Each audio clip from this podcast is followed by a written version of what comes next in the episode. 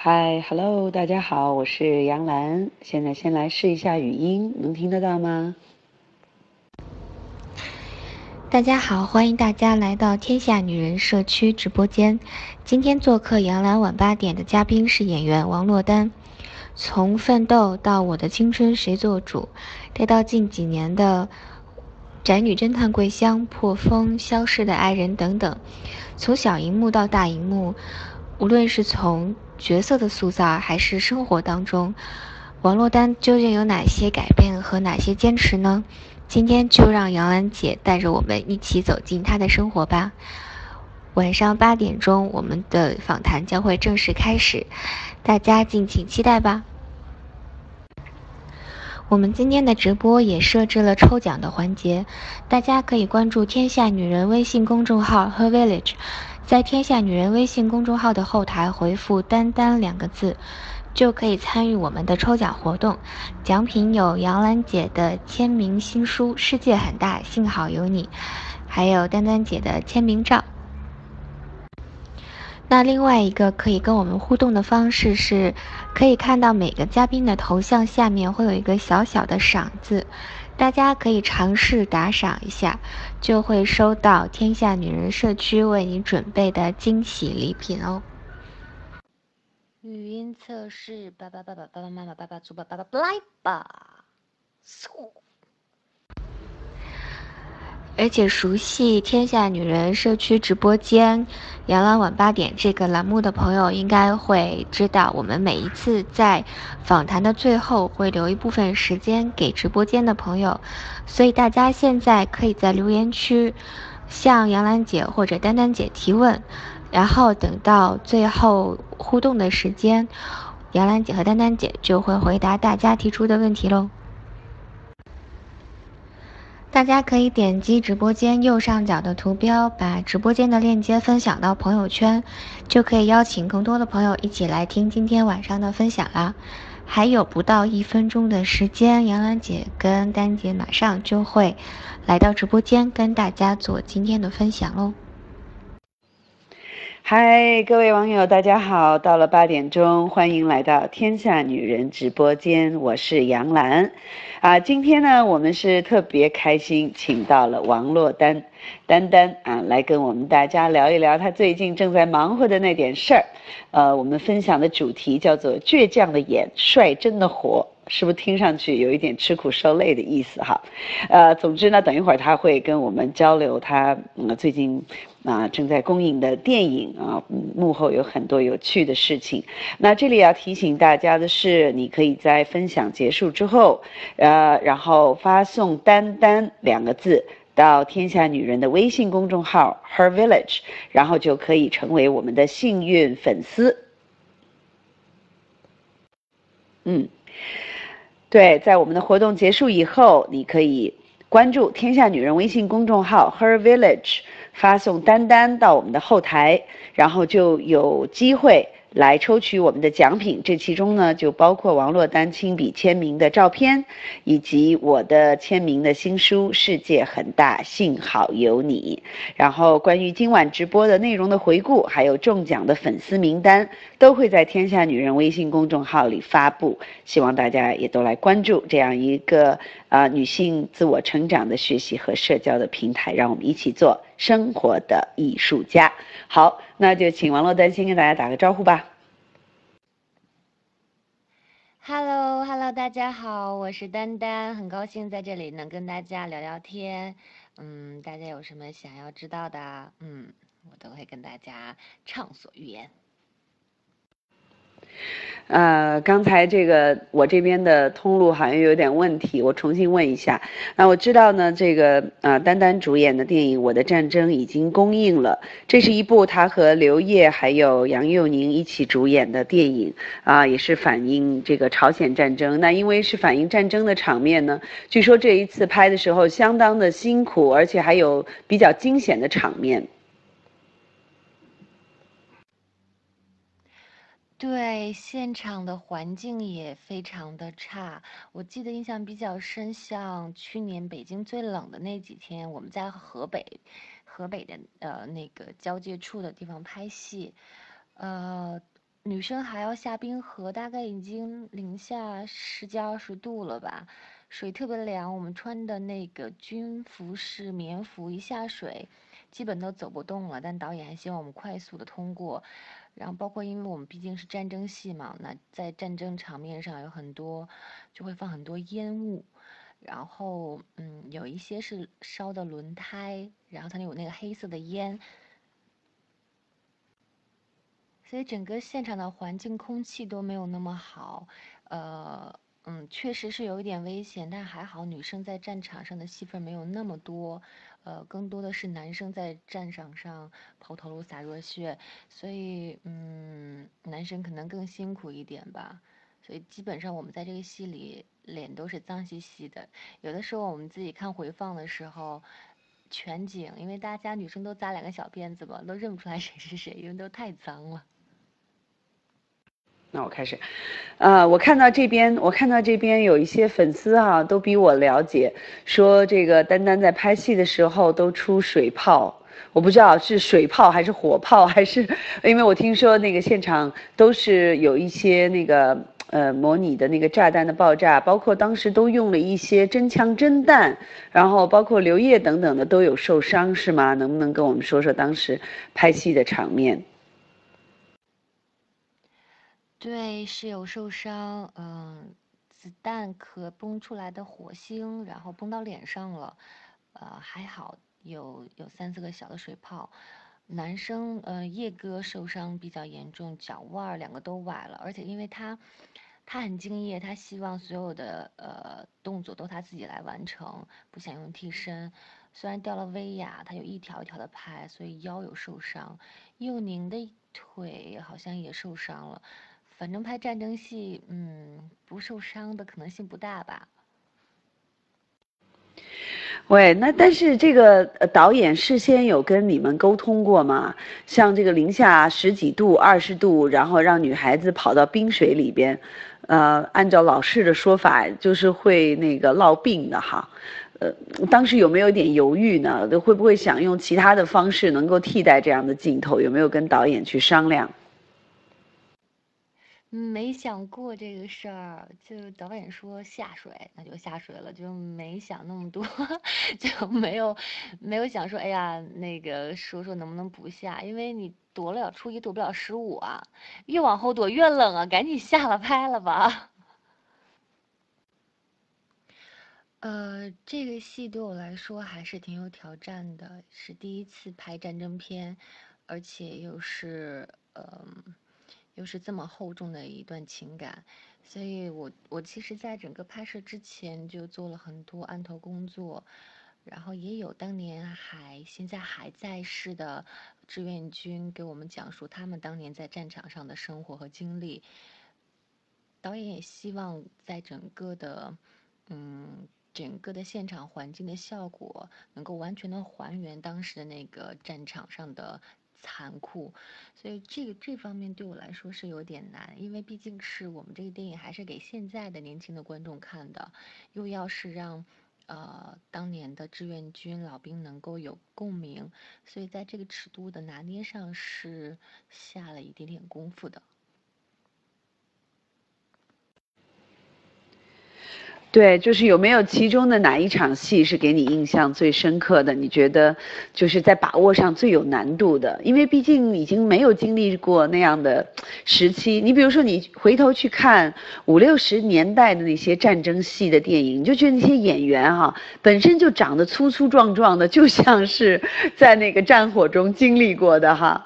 呃，但是今天呢，都是哎呀，真是很细嫩的、很柔弱的，突然要去还原那种战争当。当中的那种铁血哈，还有那种呃非常强烈的情感的冲击，嗯，哪一场戏对于你来说最有挑战？呃，看过电影的朋友们应该知道，有一场戏是我们电影里最后的一场战役，呃，所有的战士们攻打五三七高地之后，我有去到战场，那场戏也是我接这个角色的。原因，因为我当时看剧本的时候，看到那场戏，我觉得特别感动。嗯，我要去到五三七的高地去寻找可能还有生还的嗯战士们，那场戏对我来说有一点难度。我觉得无论什么年代，面对生死离别，都是最难最难表现的。呃，而且那场戏，刘洪老师的剧本也写的非常的细致，好多层次，好多层次，所以那场戏对我来说是比较重要的一个，嗯，一一场戏吧，我觉得。呃，丹丹过去演过很多的角色，给人的印象可深刻了哈。呃，无论是那叫米莱对吧？还有一个是。是叫钱小样吗？对，啊，就是那些都市，嗯，特别率真，甚至带一点任性的女生的形象，嗯，说实在挺根深蒂固的。所以这次要演这个孟三夏哈，你觉得她的性格当中，嗯，有什么地方跟你自己的性格是啊非常的相通？又有什么样的性格是你需要去塑造的？就是，嗯，并不一定是平时你的表现方式。主要呃，以往演的现代戏比较多一点，所以嗯，从语言节奏上的把控就没有那么那么需要多加修饰。但是所有角色我也不知道为什么，就每次无论是现代戏啊、年代戏啊、古装戏找我都是那种为爱痴狂，然后不顾一切。但只有这个角色。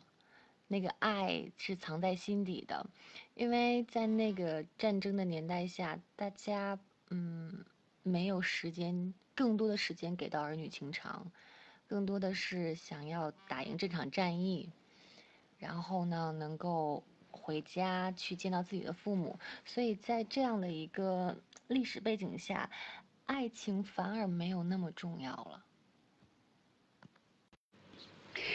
呃，那关注丹丹的粉丝可能都知道，她最近几年演的戏呢，呃，每一个角色都特别有特点哈。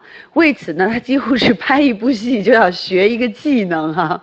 比如说那个破风，那有很多骑单车的场场景哈。然后呃，丹丹现后来到那个骑单车的水平达到什么水平？给我们描述一下，然后怎么样练到的？那是一段不太敢回首的往事啊！一想起来我腿就疼。啊，因为那段时间就是基本上上午三个小时，下午三个小时，晚上还要有两个小时的训练。嗯，我们会要骑山路。去爬坡去练习，然后到下午的时候呢，就是一些技术的练习，像可能会在滚筒上去骑单车。一开始就必须要扶着墙，然后把滚筒贴着墙去放好，然后在上面一手扶墙，一手骑，一手骑，然后再骑自行车。那慢慢的练了一段时间之后，就可以不用靠在墙上，我也可以很安全的在上面去骑行。到后来可以双手撒把。就就是因为整个拍摄是非常有有危险系数的，像我负责的是场地赛的部分，那那个场地赛最高的坡度大概是四十五度，有的时候，呃，我们要在四十五度的坡上骑行，那个技术和体力非常难。哇，所以在。所以在这么一番的这个苦练之后啊，你后来看到人家那个，比如说奥运会自行车比赛，是不是特别看得懂那样的？对，呃，因为有这样的一个角色的拍摄经历，让我知道运动员有多辛苦。像这次我看他们比赛的时候，我是觉得终于拿到金牌了。去年就有失之交臂嘛。上一届失之交臂，然后呃，因为我碰巧我在拍这个戏的时候，我有去到嗯他们的队里去看他们是如何训练的，然后也有他们也有去指导我整个的整个的单车的技能，所以就大家也都变成了好朋友了。比如说我有什么电影上，然后他们都会去看，然后他们有比赛，我也会去关注。所以呢，这个丹丹。拍那个破风的时候就练就了一手这个好自行车，应该不叫好一手好自行车，就呃练就了这个骑自骑单车的这个双手托把的本事。然后拍这个宅女侦探桂香的时候，又为了飙车的场面苦练摩托车哈。你现在还有什么没有经历的、特别向往的这种，呃打斗的或者是技能的场面吗？下次可能要开直升机才行。我一直想演警察，然后，嗯，有一些动作场面，然后要去抓坏人。好吧，说了这么多那个吃苦受难的戏哈，嗯。那其实有一个问题是网友们都很关心的，说你演了这么多敢爱敢恨的角色，也诠释了很多不一样的爱情，请问你自己期待的爱情是怎样的？嗯，我还是希望，我觉得可以大家共同成长吧，共同成长是一个还很重要的一个一个要素吧。呃，你曾经说你最向往的生活就是有人爱啊，有所期待，这个听上去好像呃很简单的呃要求，但是你仔细想哈，呃，其实这两个要求很高哎，有人爱哈，那这个这个生活中有爱，然后有所期待，那就是有希望了。呃，有爱有希望，那这个生活是非常有品质的啊！请问你现在的生活已经达到这个境界了吗？确实挺难的，就那么几个字儿，有人爱啊，有人爱，然后也有所期待。我现在的生活，而且我觉得我一直生活都是保持这种状态吧。然后，因为嗯，有的时候我自己还在想，因为有一段时间，嗯。比如说，一旦我生病了，或者是我心情会不好，我有的时候会发微博，然后下面就会有很多喜欢我的人在那儿，比我还焦虑。然后因为我昨天胃有点不舒服嘛，然后 我本来在胃不舒服之前想要去吃烤串的，然后因为胃胃疼就没吃，然后大家就说要让我多喝水，要要注意身体啊什么的。就像前两天，就以前其实像喜欢我的一些朋友对我要求还挺高的，说希望我去接什么戏，希望我要去干嘛干嘛。然后最近就是说，只要我开开心心的，不生病就好。你是说原先这个粉丝们还对你很有期待哈，希望你多拍点戏，现在就说啊，你只要好好待着就好。你是说他们要放弃期待了是吗？呃，这个当然是一句呃玩笑话哈。但是你刚才说到这个压力呢，也让我想到最近其实有不少的新闻哈。也有一些这个艺人也是因为感受到非常多的那个压力，甚至是焦虑，呃，也有很不幸的，就是呃，很年轻的生命就结束了。所以其实大家还蛮关注，就是艺人所承担的精神压力这方面的事儿。那那请问你，如果你觉得压力从何而来？然后如果有了压力，你怎么样面对呢？嗯，我觉得在现在的网络的这个时代，压力分分钟随时随地都可能出现。嗯，比如说我微博底下也会有留言，比如说说，哎呀，就是莫名的怎样怎样，或者是你就是比谁强，或者你就是不如谁，或者怎么样，就类似于很多很多特别奇怪的这样的声音。那那我是觉得每个人都是有言论的自由，但是你说这个会不会成为我的压力？不会成为我的，但是不是会成为别人的？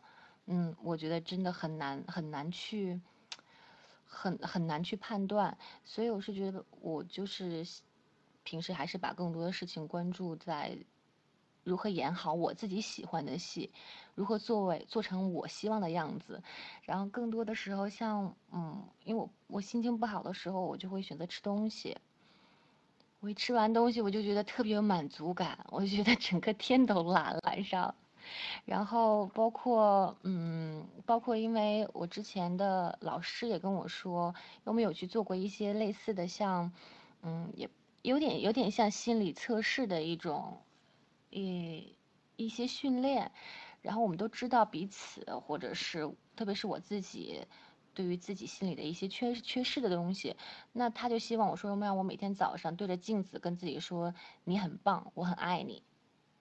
因为我我确实是一个我自己平时生活中是一个不太懂得如何去表达爱的人，就我也许很喜欢一个人或很爱一个人，但是我就是嗯，就只会远远的待在那或看，就是或者是看着对方，我不知道不知道该如何去表达，所以我觉得可能每个人是不一样的，所以每个人早上起床给到自己的心理暗示可能也是不一样。有的人呢，可能就是希望在外面让别人觉得他很坚强，所以。我的老师可能就会跟跟他说说，你每天早上对着镜子说，我没有那么坚强，我也需要别人的帮助，我也很爱自己，所以我觉得这种心理暗示还是会有帮助的。啊，第一个，首先我很赞同啊。当我有压力的时候，我也喜欢吃点什么哈。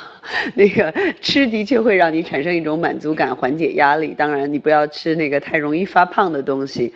但是我想就是说，其实人处在一个复杂的社会当中，特别是在网络上，那很多人是一种匿名的状态。所以其实倒不一定他对你有什么样的看法，是他自己需要宣泄某种情绪的时候。如果你每一句话都看到自己心里去，就很。容易有受伤的感觉，所以其实，在一个网络时代，我们需要嗯有一种方式来保护自己，然后也能够比较公平的来看待自己和这个环境。我觉得这已经成为嗯一种生存的技能了。嗯，不然的话，有的时候真的我看到有些人因此被压垮，真的觉得是很难过，呃，很心疼的。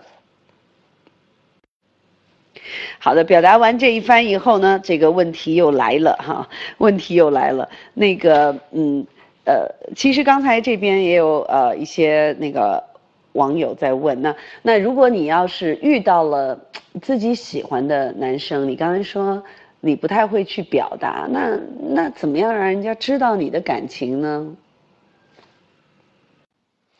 其实那个爱可能也没有特指是男女啊，还是什么。像我跟我爸爸妈妈的相处也会有这样的问题。我我很爱他们，可是有的时候我也不知道该如何表达。我只是说，爸妈你们一定要出去玩啊，爸妈你们一定要去体检身体呀，爸妈你们一定要干嘛干嘛呀。但其实他们可能更多需要是陪伴。可我正好在这个时间段和这个时间点，我是没有办法像其他的做做女儿的。嗯，孩子一样说能够天天陪在他们身边，嗯，当然他们也挺理解的。至于如何表达，我也不知道，我也在学习的过程中，起码保持微笑吧，先保持微笑，然后，嗯，那男生吧就不用表达，就如果他正好也喜欢你，那就是一百分；那他不喜欢你，你表达也没有用。啊，保持微笑，然后呃还不说话哈啊，这也真够让人家猜一阵子的哈。OK，呃，其实洛丹是不是那个从小在内蒙古长大的哈？嗯，呃，后来还会在嗯很多的时候回去吗？你觉得嗯在内蒙古长大的经历对你的性格有些什么样的影响？环境还是挺重要的，就像因为内蒙嘛，那我赤峰，我是在赤峰出生的，赤峰最早是归辽宁管，然后八四年就拨给内蒙了，所以其实呃严格意义上讲，我爸爸妈妈都是一嘴东北话，然后现在他们就很喜欢吃一些蒙餐啊什么的，像嗯我们家整个的吃饭呀，还有一些说话的习惯还都比较像东北人。就比较直接，然后不太会去拐弯抹角。像我爸妈他们教育我也是，就就比较，唉，比较严格。小的时候也没少挨打，长大了其实也想打吧，会会会挨打，会挨打。嗯，太调皮了。比如说，就我跟我姐干过一件事情，就是我说姐，咱咱俩看谁胆子大，因为那个。呃，住宅楼外面不是以前的老楼，那个钢筋做的一个呃扶梯，就一根一根一根的。然后呢，我就跟我姐说，看看咱俩谁敢爬上去。然后呢，我说我说我先爬。然后我们俩就在那个楼上，就就楼的侧壁，然后我们俩一直往上爬，一直爬到四楼，然后我们觉得四楼顶上的那个空气真的太好了，小风吹着，然后我们俩就开始蹦蹦哒哒的。那个时候已经上大学了吧，反正就是上大学前后。然后，然后因为蹦的可能声音太吵了，四楼的那个邻居就听到了，就发现有人在他的楼顶上，然后就跟那个类似于物业的管理人员说了，然后呢，他们就告诉我爸妈了。那次没没有挨打，但是那次也很严重，就是有罚站。都那么大岁数了，还被罚站，也是够惨的。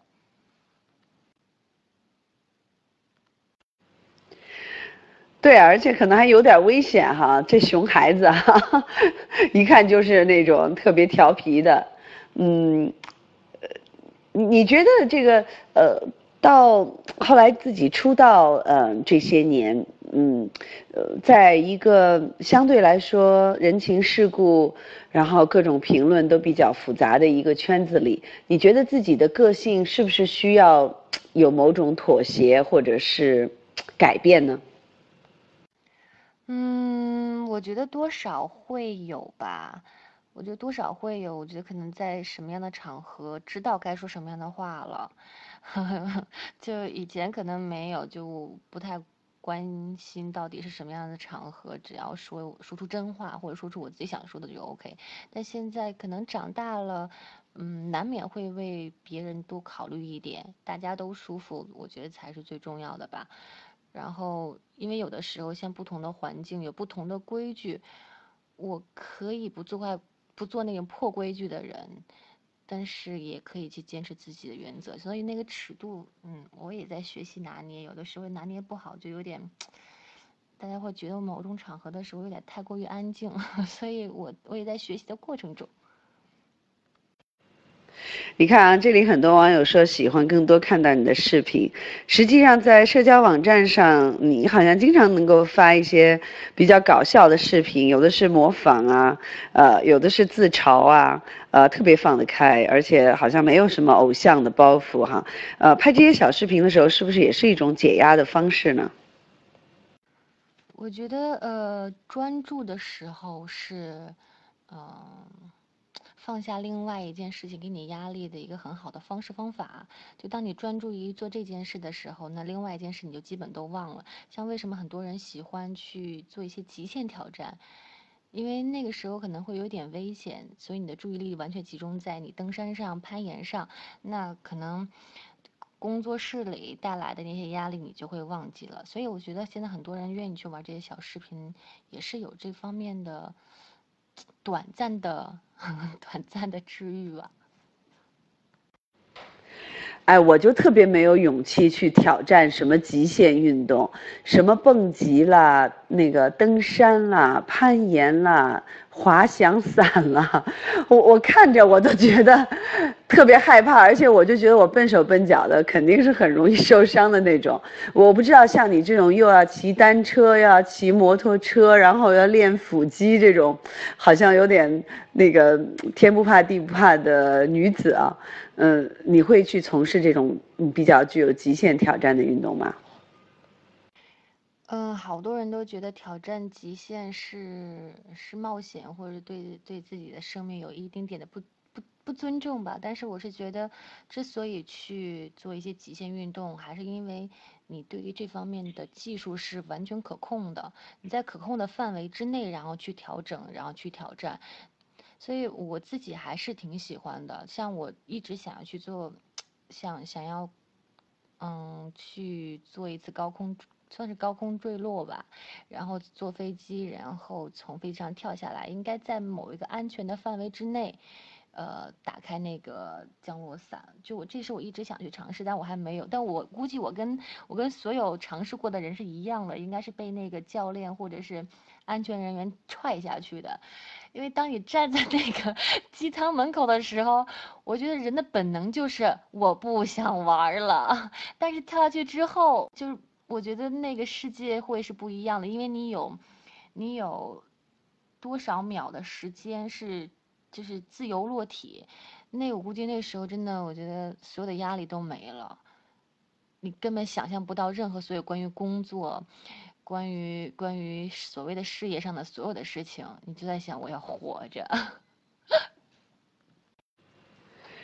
呃，我觉得，我觉得你把高空那个降落的呃心理感受描绘的如此栩栩如生啊，呃，但是我必须告诉你实话，我即使听了你这么具有诱惑性的描述，我依然不敢做这样的事情。哎，我我就是属于那种特别希望双脚能够着地的，然后呃，我可以什么漫步啊，呃，钓鱼啊，呃。呃，就是反正要做一些安全的事情，所以我觉得真的每一个人的对于那个危险的承受程度是不一样的。你做过的最冒险的一件事情是什么呢？我觉得我我真的没有做过什么冒险的事情，我基本上，呃，你像骑单车，在场地赛也算是危险的了，但是我提前去学习，我掌握了那个技术技巧，然后像。嗯，像攀岩，因为我碰巧我我我那会上电影学院的时候，我们学校竟然开了攀岩课，特别奇怪。然后我还是在班里比较做的，就是因为我胆子比较大嘛，女生是不敢往上爬。我呢，我们都是有那个安全安全那个绳索保护的时候，我就敢往上爬。所以我们都是经过，我觉得经过了学习和训练的。所以我再去，无论我去哪一个。哪个国家或哪个城市去尝试这些运动，我都觉得不是不不会有什么太多的危险，因为我知道该如何保护自己。如果我但凡发现有危险，我就不玩儿。就我其实还是我我骨子安全保守派。其实不，有的时候另外一种冒险就是尝试自己过去没有试过的事情。那嗯，比如说嗯，在。相当长一段时间内，你演的角色都是那种很率真的都市女孩哈，所以比如说你要在演那个卫子夫的时候，嗯。你你当时我记得说过，你觉得那种妖艳的倾国倾城的那种描述跟你不沾边儿，但是你真的要去演这个角色，其实也是一种自我的挑战，呃，而且也是有风险的，对吧？所以在挑战这种新的角色，特别是和自己的距离稍微比较大的时候，那那个时候你的心态是呃更愿愿意去尝试，还是说会更保守，会躲着一点？主要我有一个 list，就是我此生一定要演到的一些角色，比如说警察、医生、律师，然后还有军人。像现在我我军人的完成了，然后但是还有一些职场的一些角色没有完成。那我这这段时间我又一直很想去演维和部队的军人。然后，嗯，你像我之前也也希望能够演一些安静的角色，所以我就接了，呃，接了大家比较没有那么那么认可的，像静秋这个角色。因为我本身自己在家里是比较安静的，只不过我给呈现给大众的，无论是角色和还是我自己，大家都会觉得说，哎呀，他那么活活范儿那种，怎么怎么能演得了呢？但是我是压力。不是来源于他们，或者是来源于一些外界的声音，更多就是我想要去挑战的是什么，我想要去做什么。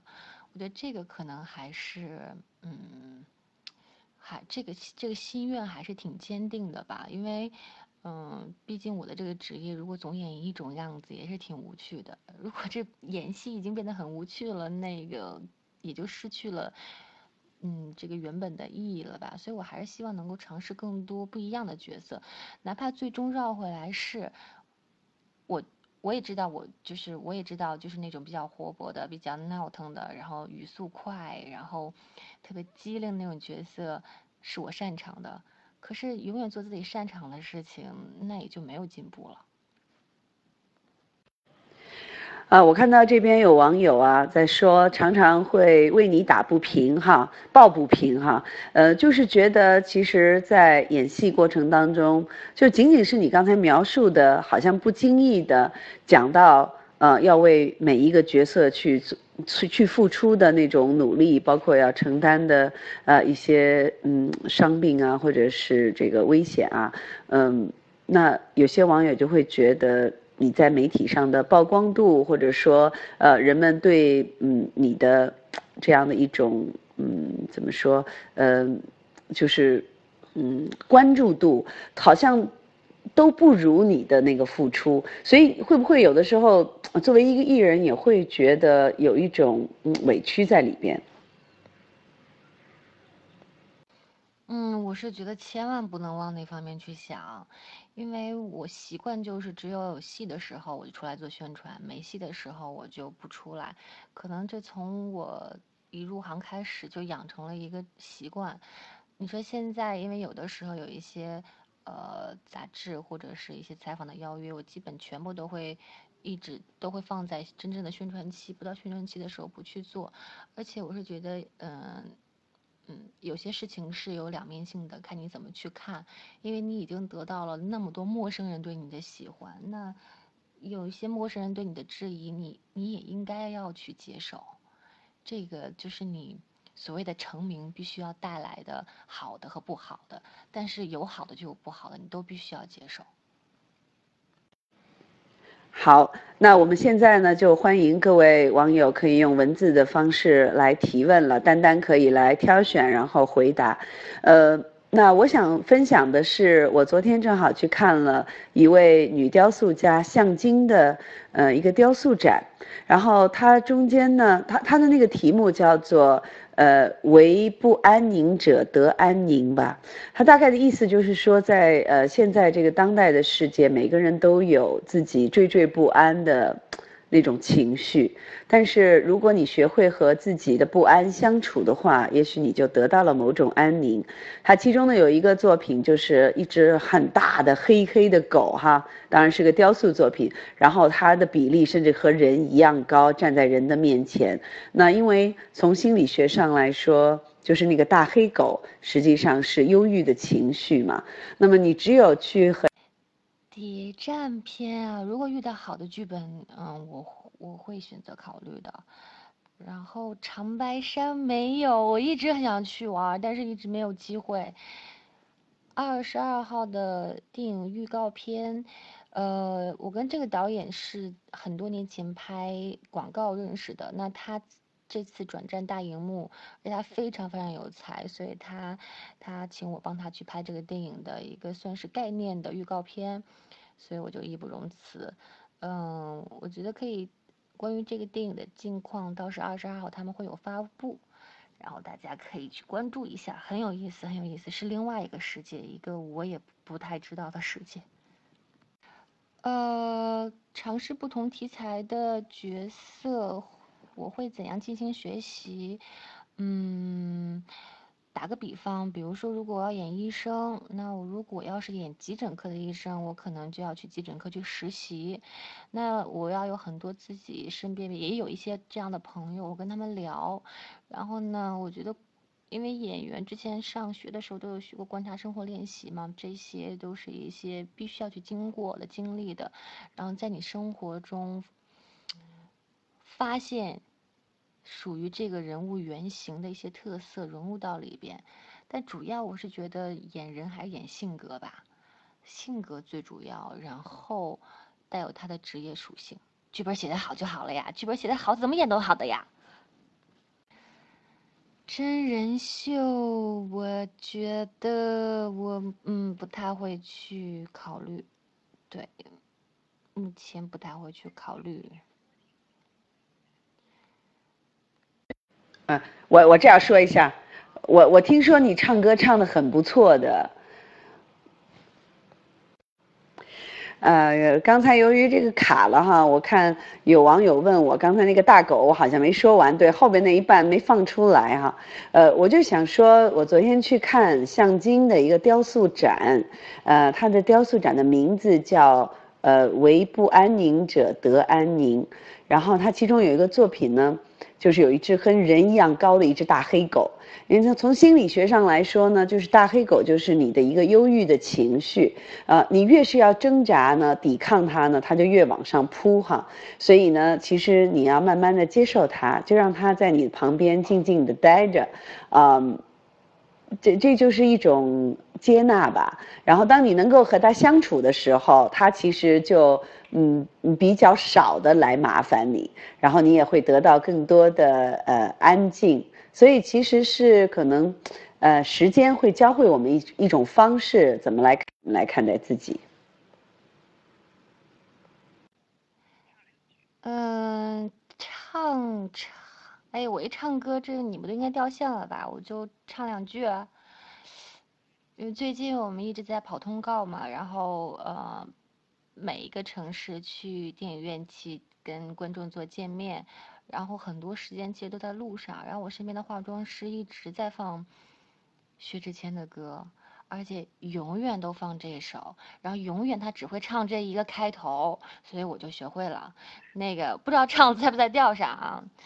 嗯，怎么唱来着？嗯，简单点，说话的方式简单点，啦啦啦啦啦啦啦，没了。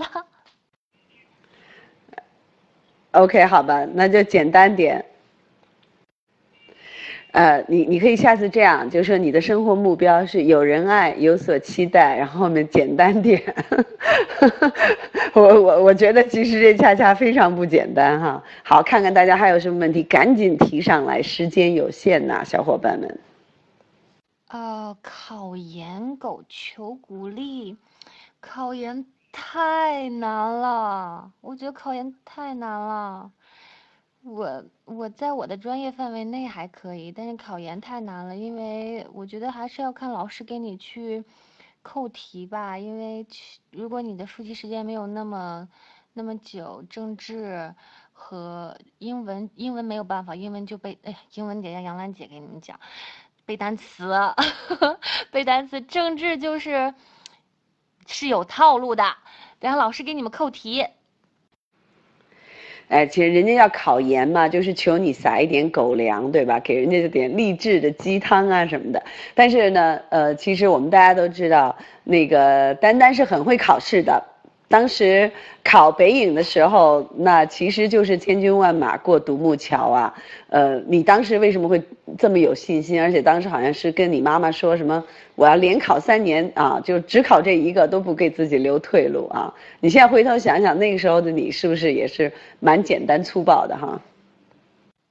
我是觉得有的时候人真的是要逼自己一下。就现在想想，好像当你当你。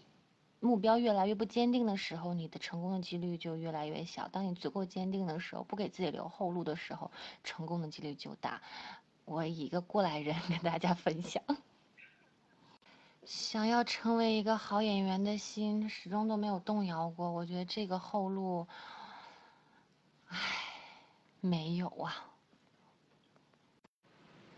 嗯，所以做演员的心哈，没有给自己留留后路，然后。叹一口气，这就是你这辈子的宿命，很无奈的感觉哈。哎，不过随着我们的这个直播快要接近尾声了，我也想问一问啊，因为在我们天下女人社区，我们经常会聊一些生活方式。你最喜欢做的嗯一些事情是什么？比如说，有人喜欢下厨，有人喜欢做花，有人喜欢啊搭配衣服。你有没有自己一些小小的这种嗜好？呃，可以在闲暇的时候很有乐趣的事情。我比较喜欢玩乐高，然后就我我说实话，我还是一个挺会跟自己玩的人，所以我有的时候，嗯，不工作的情况下，我能在家里待一周都不出门，那可以点外卖，然后除了一旦要运动或者要出门的话，我都可以不出门，因为。他们都说说，当你感到孤独的时候，是因为跟自己玩的不够好，所以我也想各种各样好玩的东西，然后看看书，玩玩玩玩乐高，然后因为有的时候乐高，说实话一整天就拼完了，但是我可能会把它分散开，比如我今天拼一点拼，因为它呃一包里大概一盒里大概有六六到六个号，然后每个号大概有四五包，我就今天先把这一号的所有的都拼了，然后就放在那我就不管了。不管了，我就该去玩点这儿，玩点那儿。然后呢，而且我还给自己买了一个拉胚机，就专熬夜用的拉胚机。对，然后但是因为因为技术不佳，起初都甩在家里的地上，全部都是泥巴。一转速一掌握不好，然后泥巴就飞出去了。就我还是挺会跟自己玩的。我也觉得大家要找一些，嗯，工作。事业以外的一些爱好，因为我我觉得我把我把演戏这事儿原本的爱好变成了工作，难免就会有压力。但你单纯的喜欢或者单纯的某一个爱好的话，不会给自己那么多压力，因为没有比较，谁也不会拿你的爱好去跟任何人去比较。我做的饭，目前吃过的人都还活得很好，嗯。啊，这可见这要求太低了哈！只要被不被毒害，就算厨艺还过得去啊。好，那今天的这个时间也是飞速的运转着，呃，除了前面有一点技术上的卡。的卡音哈，可能给大家造成了一点不便以外呢，嗯，真的是非常感谢丹丹跟我们分享了这么多。其实，嗯，当一个片子出来做宣传、跑通告，是一件很辛苦、很辛苦、很辛苦、很辛苦的事，这个都是你懂得的，呃呃，但是真高兴看到你，嗯，能够有一。掌握自己工作和生活的一个节奏，然后嗯，能够享受简单的和自己相处的生活，嗯，其实这个是非常难得的，所以也希望嗯，接下来这部片子获得更多的肯定，也希望呃能够看到你的新的作品。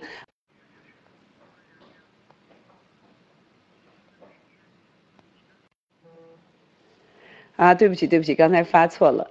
好了，那个呃，非常感谢王珞丹啊，跟我们分享，嗯，她的她的这个演戏的呃人生，也跟我们分享她的一种生活的态度和方式。嗯，我觉得那那个三句话可以我们大家共勉一下啊，有人爱，有所期待，然后能够简单的生活，其实真的是一件非常美好的事情。好，再次感谢大家来到天下女人直播间，然后别忘了，你可以通过。呃，回复“丹丹”两个字到天下女人微信公众号的后台，就有机会得到丹丹的签名照啊，也有我签名的书《世界很大，幸好有你》。最后这八个字也代表我对大家的一个心情。幸好有大家，谢谢你的参与，祝大家晚安，我们下次直播间再见。谢谢杨兰姐跟丹丹姐的精彩的分享，也谢谢大家一个小时的陪伴。希望大家都能有一个有人爱、有所期待、幸福而又简单的生活。谢谢大家的参与，大家晚安喽。虽然时间过得很快。一个小时很快就结束了，但是我们关于今天访谈的回顾以及音频都会整理到“天下女人”微信公众号，并且今天中奖的粉丝名单也会同时在“天下女人”微信公众号的回顾帖里面公布，大家可以关注一下“天下女人”微信公众号和 Village，在“天下女人”微信公众号的后台回复“丹丹”两个字，就可以参与我们今天的抽奖啦。